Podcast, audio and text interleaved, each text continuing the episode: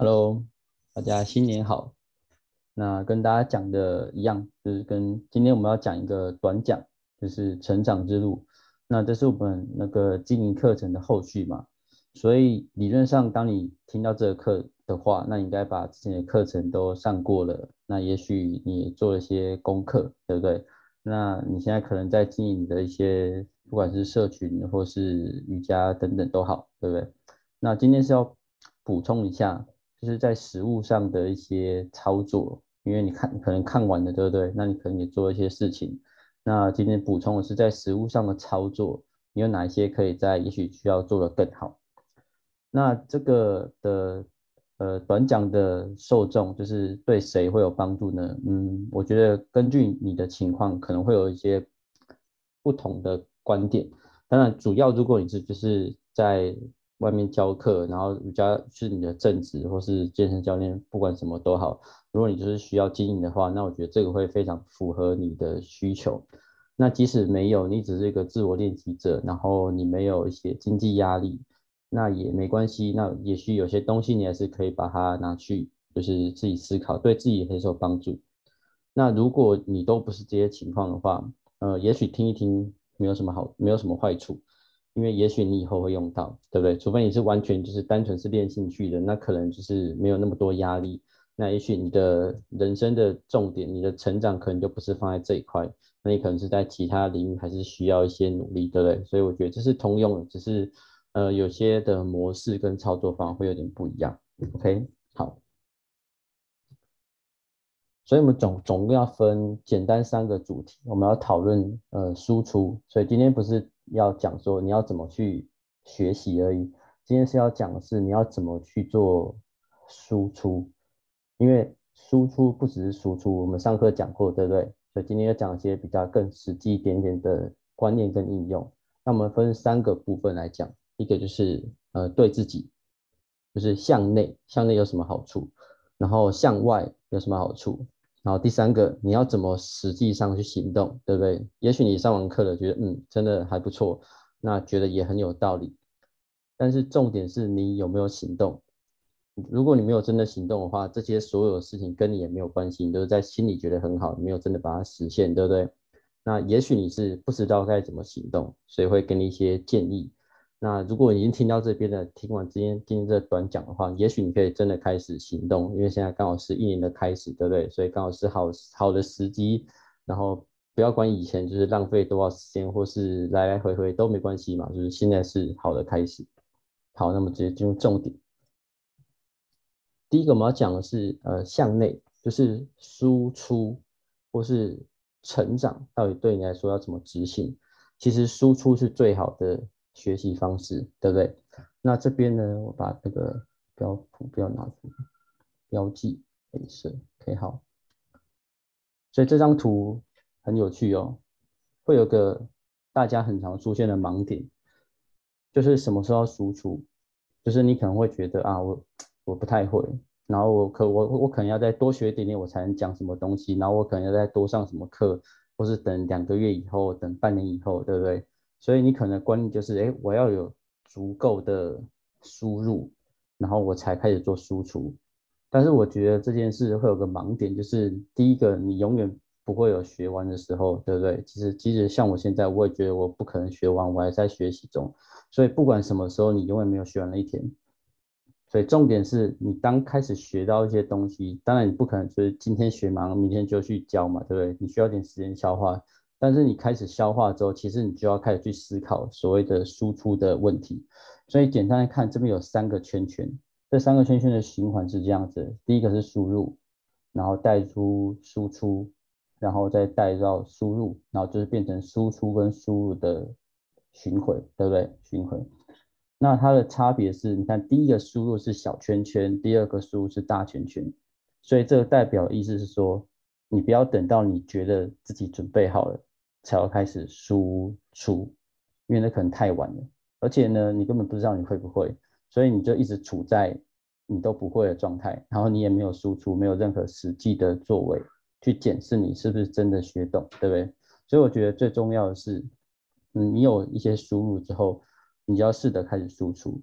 那这边有列一些你如果不知道要写什么，不知道要想什么的话，这边有几个范例。譬如说你的输入有什么，你可以看书嘛，对不对？你的输入来源看书，然后看书最便宜的，对不对？一本三三四百块、四五百块，然后可以放着，可以一直看，对不对？而且通常书是有整理过的，即使挑烂书，其实 CP 值也不会太差，对，因为很便宜嘛，对不对？所以是看书，然后上课很重要，然后进修可能是专门一点的课，对不对？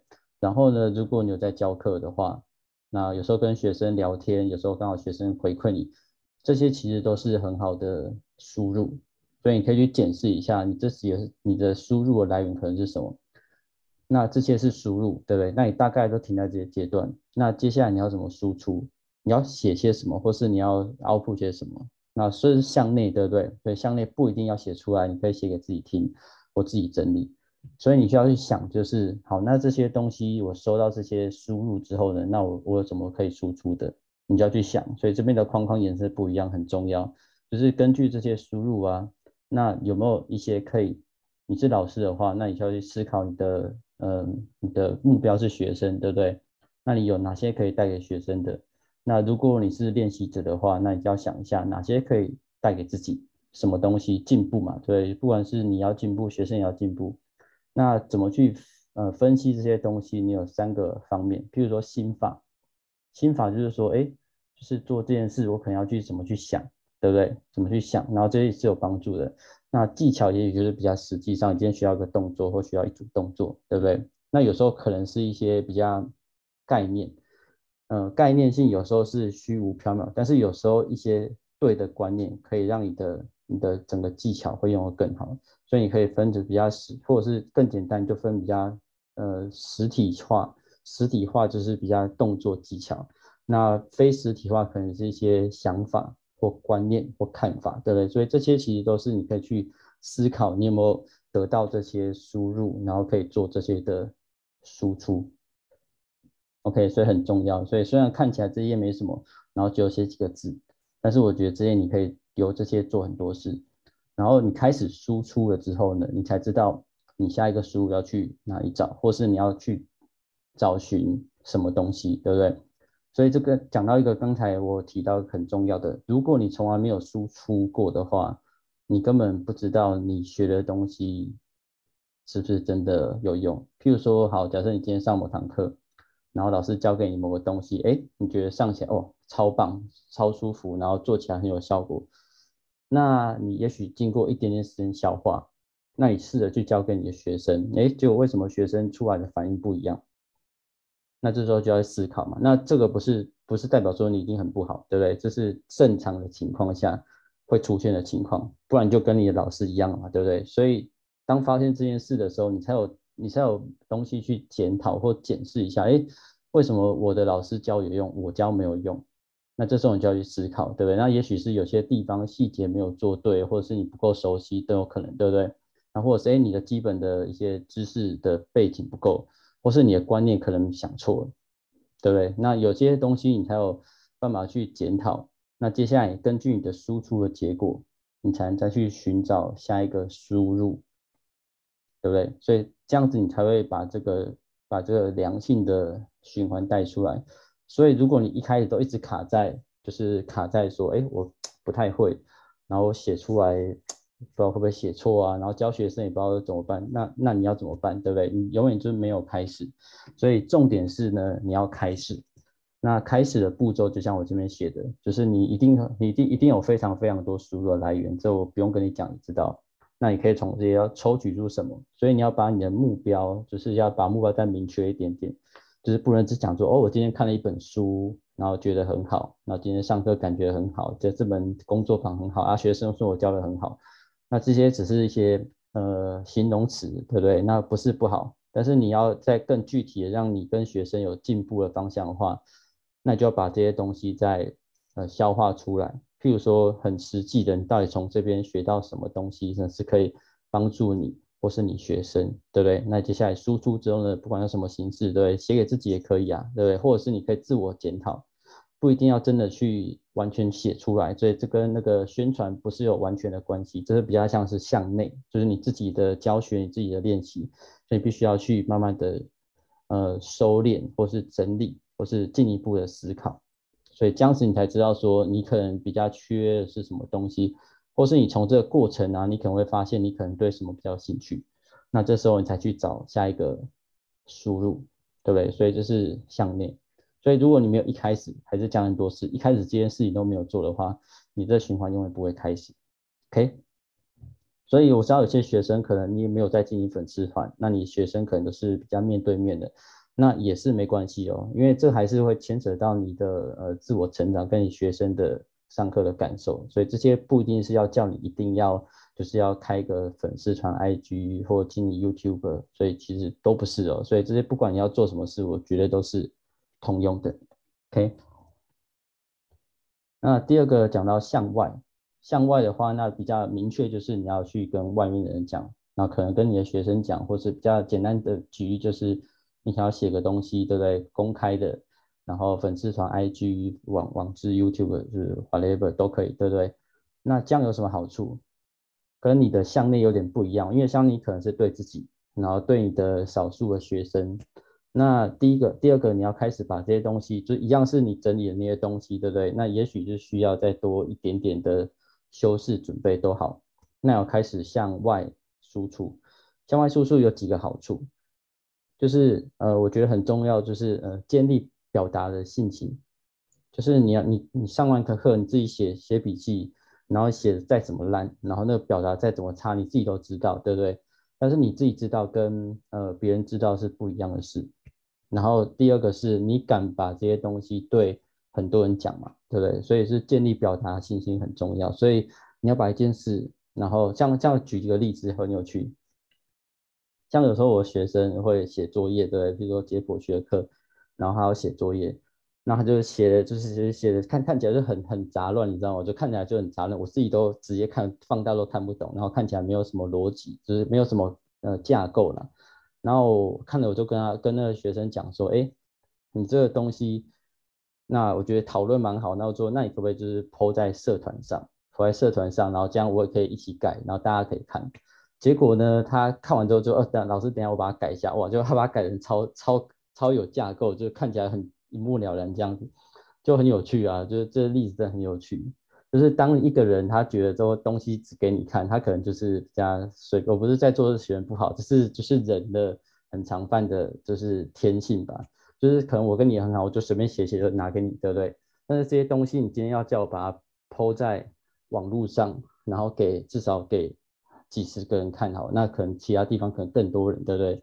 那你这时候就要想，哎，我这个东西是不是有被整理好，对不对？所以你看，这还是有差距哦。但是这个过程也是学习，就是你要让你的东西是比较 ready 的，当然比较熟的就是随便乱聊没关系。但是有时候你要是要让你东西可以被完整的呈现。今天这东西有人被丢到网络上，你你也可以，比如不，你也不担心会被。所以这什么就是逻辑很乱，然后是讲的不清不楚，对不对？所以这个是需要学习的。所以透过把你的学到的东西呢，就开始向外去呃分享好了。第一个你会建立你的表达信心，就第一个第一个建立表达信心。然后第二个压力管理，就是有时候你要讲一些东西，一开始就是不管你是新手的老师啊，或是呃有点有点资深，可能就还好了。但是有时候是新手老师的话，嗯，你要讲一些东西，或把一些东西交给很多人的话，其实你会有些呃压力吧，一开始难免，对不对？但是压力需要一些经验，压力管理需要经验，然后这那这个这些事情就是你的经验，就是你开始慢慢的开始跟网络上的可能不认识或认识的人沟通，然后你有勇气把这些东西呃整理出去，那其实过程中你也是在学习，对不对？然后第二、第三个重点是检验。检验你到底这些东西是不是真的懂，对不对？所以这些东西，如果你确定懂的话，那照理说你可以把它写得很有架构，然后交出去，对不对？那每个人都有不同的状态，所以目前的状态可能就是你目前最好的，就是这样子。所以向外的这个功功功课呢，我觉得还是有蛮有帮助，跟向内有不一样哦。所以只有向外，就是要把它公开出来，就是强迫你，你要把它表达好，那你会有信心。然后建立表达，慢慢慢慢会有信心嘛。然后你要管控压力，所以不是不一定什么时候每次都会好的，所以你要知道这件事。然后检验自己的所学，那透过这样的呃动作呢，会有什么好处？所以还是一样，你还是一样在做个自我对话，然后是累积素材。那这个东西可能就更更完完完成性高一点点，因为你这不是乱写的，呃，不是乱写，是你自己看得懂，写出去是要别人看得懂。那如果你是教学者的话，你绝对不可能一直处在只有你懂，然后你的学生都不懂状态，那可能就是有点悲剧，对不对？所以透过这个练习的话，你要去学着把自己的东西要交交出去。所以第一个是帮自我检检查，然后自我对话，然后累积一些是可以公开的素材，不管你现在有没有用，对不对？然后呢，不管你现在的粉专是 IG 什么，其实嗯触及率很低，我觉得都没关系，就是。你有最小的努力的行销，就是那东西抛出去的，你也不用管它，对不对？没没有效果就没有效果，你也没有花什么，就是花原本的打字的东西嘛，对不对？然后还有什么？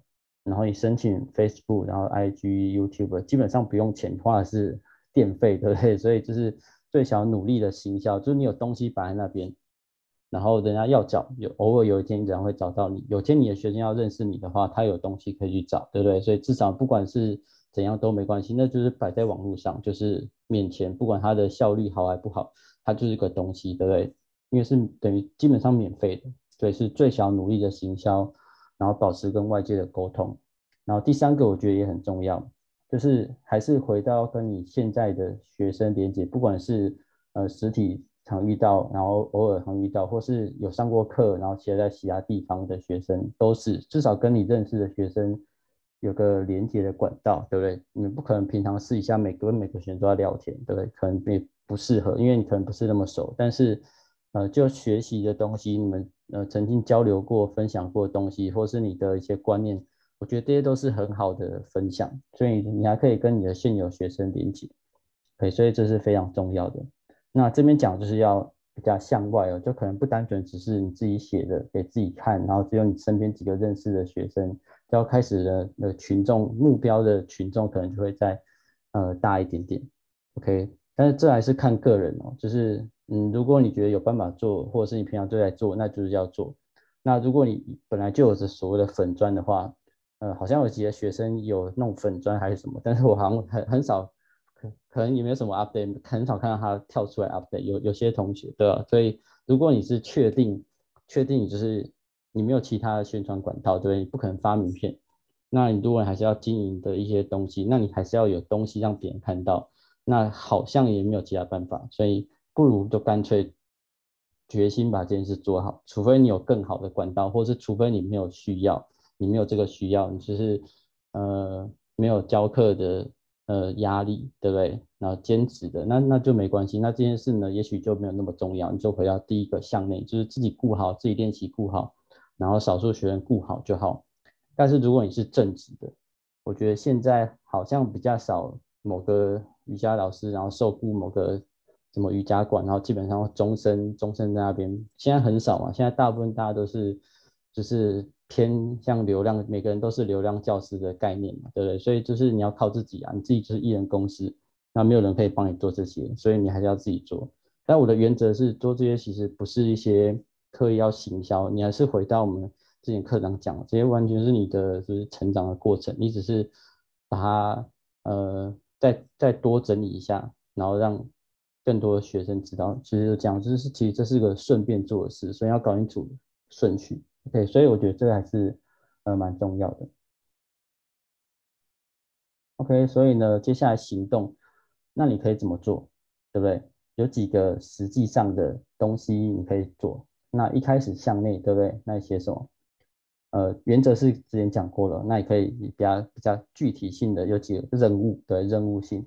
所以如果你是要输入，然后是比较向内的概念的话，第一个，嗯，写上课心得，对不对？上课就是你去上别的老师的课，那不一定要每堂写啦，但是你至少你可以一个礼拜写一次，或是特别有感觉的时候写。你要写一些重点，写什么就根据刚才讲的。所以第一个写上课心得。然后呢，第二个写教课心得，就是你你这这个礼拜教课，哎，教的好，因为每个人都是嘛。有时候你觉得这礼拜课哇靠，教的真好，对不对？那有时候也会觉得这礼拜课教的不太好，那这些都是正常的。所以你不管怎样呢，你要去写你的教课心得，接下来检讨，对不对？自己检讨。所以你看这些其实都项内不不需要公开，对不对？那如果有人可以讨论的话，有学生可以讨论，有老师可以讨论，嗯，很好。那没有没关系，你就自己需要检讨，你还知道说你下一次的输入要怎么做，对不对？所以这很重要。然后向外向外行动，就是本专向外分析分享学习心得，对不对？譬如说一样，你看其实就跟你上课心得、教课心得跟检讨是类似的，对不对？只是你现在是在一个分享者的角度，所以绝对不是你自己草潦草写个几个重点然后就结束了，对不对？所以你至少要开始学会怎么去呃沟通分享。对不对？然后怎么去讲你懂的东西，怎么去讲你学习到的东西等等，所以一样就是两个重点，你的学习心得，对不对？然后你的教课心得，对不对？那教课心得的话，嗯，这个就有点，就是每个人的用的方式不一样，但是你你你还是可以写一些学生的回馈啊，但是有时候你还是要写一些。嗯，因为你每次都讲学生的回馈，可能有些人看的有点腻，对，除非那是很有意义的，对不对？所以教课心得呢，你可以，嗯，你可以还是回到，你可以回到自己，或者觉得，哎，这个东西或今天学我教课学到的东西是对大家有帮助。因为你东西写出去的话，你还是要有个稍微像利利他的概念，就是譬如说这些东西写出去，可能对哪些人可能有帮助，至少这个东西。就会有人想看，对不对？那我觉得这个这思维逻辑也是蛮不错的。所以分享学习心得，然后分享教课心得，那有时候会遇到交流，对不对？所以这是无可避免，所以这还是一个学习的功课。所以这简单来讲，行动只要就是对内对外要做这些事。然后呢，这样玩的时候还没结束，对不对？所以你确定的话，那你就要给自己一个一个 SMART 的的计划。譬如说呢。你要有针对性，然后要可以测量，然后达得到相关，然后跟时间有关系的。所以至少你要给自己说好，我规，譬如说我规定我每个礼拜要写两篇，然后就是不管是向内向外都可以有，就规定自己这两个礼拜一个礼拜要写两篇，然后什么教课心得或者讲上呃学心得什么都可以，就是两篇。就这样，对，所以你就是每个礼拜做，每个礼拜做，对不对？所以这是第一个，就是你要把它清楚的界定，不能只停在这边，停在这边很虚无缥缈，对不对？所以你要确定，你要规定自己，然后把数字，然后跟时间点，然后做什么，都把它写下来，然后去执行，然后养成的习惯。可以所以这个是非常非常重要的。那如果呢，你还是不会写，对不对？哦，那我假设你要向外写，就是写你向自己写，大概我觉得是通用了，但是也许不用那么自私化。但是如果你要向外写的话，又回到我们之前讲过精准写作，所以我觉得这个真的很好用，上了还是上很多课，我觉得这个是还是大重点。其实你不一定要上很多复杂课，你把这些掌握好，其实大概就百分之八十分以上，而且好用就够了。所以这边有两个呃。再进一步的那个呃思考逻辑，你可以参考一下，整理消化跟目的，我这边放在同一层，就是它两个呃起点可以互相交换。譬如说，你可以先有个目的，对，好，我今天想要整理一个嗯关关关于某某练习的心得，对不对？那也许就不是这礼拜，也许上个月、上上个月，对不对？我练习什么？他说好，我今天要整理。